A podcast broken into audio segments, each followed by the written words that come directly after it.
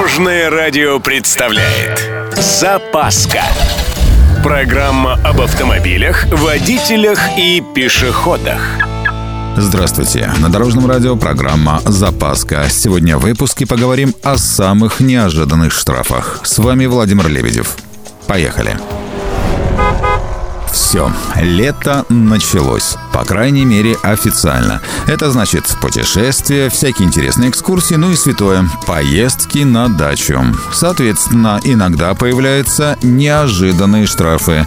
Например, неправильная перевозка грузов. Ну, бывает, не хватает багажника. Поклажа иногда торчит довольно серьезно, и ее обозначают какой-нибудь тряпкой. Именно в этот момент и появляется инспектор и сукоризный сообщает, что на такой случай у вас должен быть знак «крупногабаритный груз».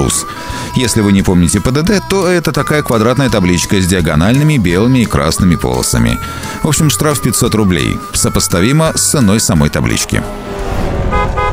Или вот поездка в лес на пикник. Внезапно может оказаться, что выбранная вами территория – заповедник или заказник, или вообще памятник природы. Так что лучше уточнить заранее или внимательнее приглядываться к табличкам на обочинах. Как правило, такие территории имеют ограждения и обозначения. Пропустите такую табличку и придется платить штраф 5-7 тысяч рублей.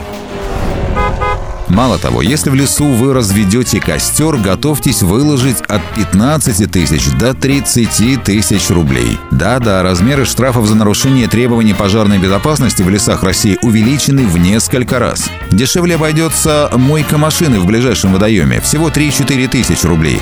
Впрочем, если выяснится, что вы находитесь в водоохранной зоне, это еще 4,5 тысячи. На этом у меня все. С вами был Владимир Лебедев и программа «Запаска» на Дорожном радио. Любой из выпусков вы можете послушать на нашем сайте или подписавшись на официальный подкаст. Дорожное радио. Вместе в пути.